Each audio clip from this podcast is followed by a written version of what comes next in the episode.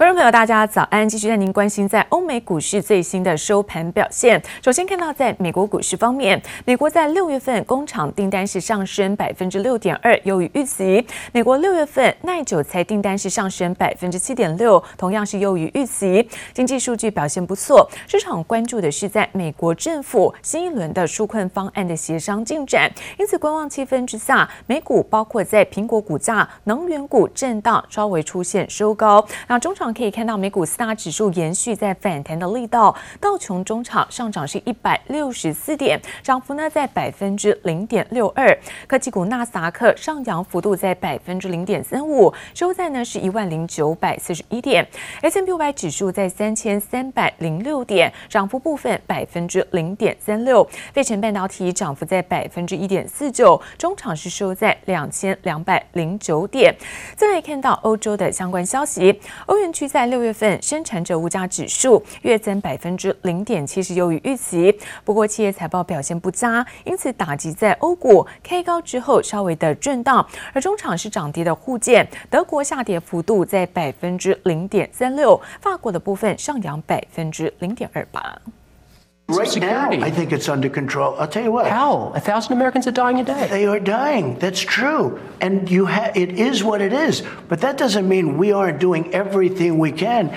It's under control as much as you can control it. 新冠肺炎疫情在美国造成超过十五万五千人丧命，但美国总统川普重申不会为了防疫重启封城措施。但由于疫情延烧，美国高达两万五千名失业和无薪假劳工仰赖政府每周六百美元的补助金，已经在七月底到期。新一轮政府纾困法案却仍在国会卡关。White House officials and top Democrats are set to meet again today in hopes of coming up with a stimulus deal. Both sides reporting some progress in Monday's talks, but no grand bargain just yet. Lawmakers say that, that they're going to have to get this done. Um, it's just been difficult here for them to, to break through this stalemate that, that they've been having over these, these issues. So we'll see if they make any more progress this week. 美国国会将在本周五后进入八月的休会期。美国国会正跟时间赛跑，力拼休会前通过新一轮纾困方案，避免美国家庭和整体经济遭遇进一步的冲击。观望气氛下，美股表现平平。Think about tech, and we think about you know the big four, big five dominating The S&P 500. It's more than just Amazon, Microsoft, and Apple being focused on, you know, the big three, the big five, the things, but it's much more than just those guys. All eyes are going to be on the election coming up. 和三月底的低点相比，美股三大指数已经大幅上涨，主要由科技股领涨。不过，摩根士丹利分析师警告，受到新冠肺炎疫情增温以及美国总统大选的不确定性影响，领涨族群可能会出现涨幅收敛，大盘恐怕会先出现一波百分之十的修正，才有望再度反弹。记者王新伟、吕家涵综合报道。而热门的中国影音分享平台抖音才刚得到缓冲绿灯，美国总统川普最新就再度警告，如果 TikTok 不在九月十五号以前将美国的业务出售，而且最好出售给美国的买家，不管是微软或其他的美国企业都好，否则的话就会被赶出美国市场。兴奋挥拳庆祝美股开红盘，而川普政府特准持续洽购抖音海外版 TikTok 的美国科技大厂微软，股价火力全开，三号大涨百分之五点六，创下历史新高，市值当天激增八百七十二点六亿美元。I set a date of around September 15th, at which point it's going to be out of business in the United States. Here's the deal. Uh, I don't mind if, uh, whether it's Microsoft or somebody else, a big company, a secure company, very very American company buy it. My personal opinion was you're probably better off buying the whole thing rather than buying 30% of it. I think buying 30% is complicated. 川普也持续施压，说九月十五号之前，抖音必须完成出售，才会允许继续在美国营运。还开口讨钱，说收购的美国企业应该从中把大笔金钱上交美国财政部。曾经当过地产开发商的川普，更把分红比喻成租客付给房东的取得钥匙权利金。So it'll close down on September 15th unless Microsoft or somebody else is able to buy it.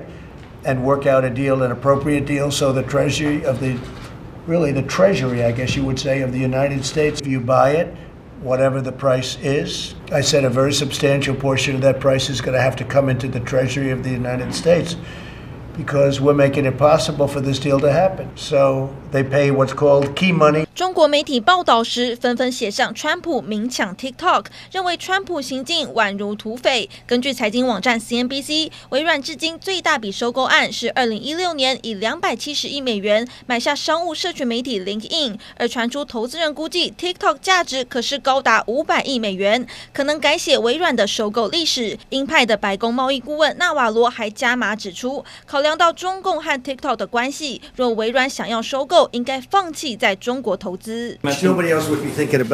我们呼吁美方一些人认真倾听国际社会的声音，为各国市场主体在美投资经营提供开放、公平、公正、非歧视性的营商环境，停止将经贸问题政治化。此外，继华为之后，TikTok 也和英国扯上关系。英国《太阳报》报道，母公司字节跳动创办人近期将宣布落脚伦敦。据传，英国内阁已经批准投资协议，但保守党重量级的国会议员仍然呼吁政党应该先对 TikTok 安全进行全面检视，让这场美中英三方角力持续上演。记者郝真、邓邦冠综合报道。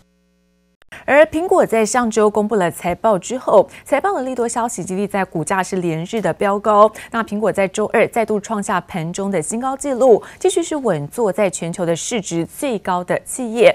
而股神巴菲特呢，从二零一六年以来是大买苹果股票，现在成为是苹果的第二大股东。随着股价的走高，股神手上的苹果股票市值超越是一千亿美元，几乎相当于是两家以上红海市值。And you have one of these babies now, right? I've got, I've got one of them. I don't have an on me because I would be afraid it would ring and I wouldn't know what to do. 高龄八十九岁的股神巴菲特对三 C 产品不太熟，却不影响他看好苹果公司的潜力，大举买进苹果股票。随着苹果股价屡创新高，巴菲特手中的苹果持股市值也跟着翻倍，价值超过一千亿美元，相当于三兆台币。It has been an elephant, which is a good thing in the way the Wall Street Journal described it, meaning it's been a big bet that's paid off handsomely.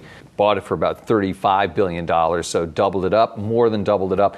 巴菲特在二零一六到二零一八年间砸了约三百五十亿美元买进二点五亿苹果股票，后来卖出一些，目前仍持有二点四五亿股。以苹果周一收盘价来计算，巴菲特手上苹果持股价值一千零六十七亿美元，这笔投资翻了三倍。 I think Apple is a, within my circle of confidence. I think it's an incredible business run by a, a fellow that's one of the great managers of all time, and he was underrated for a while, but now he's being seen for what he really is. 苹果让巴菲特打破过去不碰科技股的惯例，反而选择重金押宝，证明股神宝刀未老。巴菲特旗下的波克夏公司如今是苹果的第二大股东，苹果也成了波克夏的金鸡母。And I think that I think overall the banking system is not going to be the problem. They are not a primary worry of mine at all. We own a lot of banks, or we own a lot of bank stocks.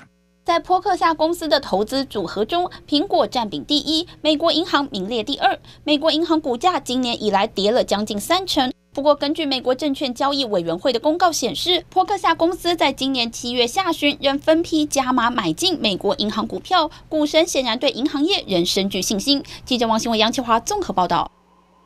而半导体系晶圆大厂环球晶圆在昨天举行了线上法说会，公布了第二季的最后存益是三十三点九七亿元，季增百分之十七点九五，年减是百分之四点二，EPS 的部分来到是七点八亿元，攀升到将近是四季以来的新高。而展望未来，环球晶的董事长徐秀兰表示说，远距工作带动的云端，包括在伺服器、数据中心稳健出货，长期还有包括在五 G AI 的市场。进入到高速成长，对在下半年的营运有机会是逐季攀扬。而玉龙集团公告，旗下的纳智捷汽车将会来减资九十七点五亿元弥补亏损，而减资比率高达是百分之九十九点四九。减资之后，资本额只有剩下五千万元。玉龙表示，这是为了在九月份纳智捷将跟鸿海合资成立新公司预做准备。大环境不佳。是纳智捷自主品牌在两岸销售未如预期，加上今年新冠疫情的冲击，将持续对汽车产业造成不利影响。为了弥补亏损，玉龙集团再度投下震撼弹，公告子公司纳智捷汽车将大规模减资百分之九十九点四九，原本九十八亿元的股本，一口气消除掉九十七点五亿元，资本额仅剩下五千万元。玉龙表示，这是在为九月纳智捷将与鸿海合资成立新公司做超前部署。到新公司成立前，纳智捷将会再办理增资，强调属于财务操作一环，不会影响玉龙公司损益。这一次纳智捷的这个减资哦，在引进这个所谓红海的资本来。来讲，当然就是整个哦纳智捷品牌一个最大重生的这个契机。毕竟哦，这个鸿海集团的这个资源非常的这个庞大，未来玉龙集团旗下的华创车店哦也会面临所谓减资再增资的这个状况，打消亏损，等待鸿海注入资本。专家分析，此次减资瘦身计划是玉龙的重生契机。纳智捷汽车为玉龙百分之百转投资的子公司，二零零八年成立以来，资本额从最初的二十亿元一路放大，期间经历多次减增资，改善财务状况。去年底已经先减资四十亿元，再增资到九十八亿元，如今再公告减资九十七点五亿元，减资之后股本为五千万元。玉龙周二股价来到二十三点五元。专家分析，玉龙去年已经打消呆账，市场反而会期待玉龙在没有亏损包袱下的新发展，对股价有正向帮助。但是打消亏损后的当务之急，还是要找回自身优势。那在这两年哦，主力的这个车种哦，U6 的这个休旅车确实销售哦是出现这个下滑的状况，性能取向跟台湾人喜欢的这个所谓省油哦，甚至要有。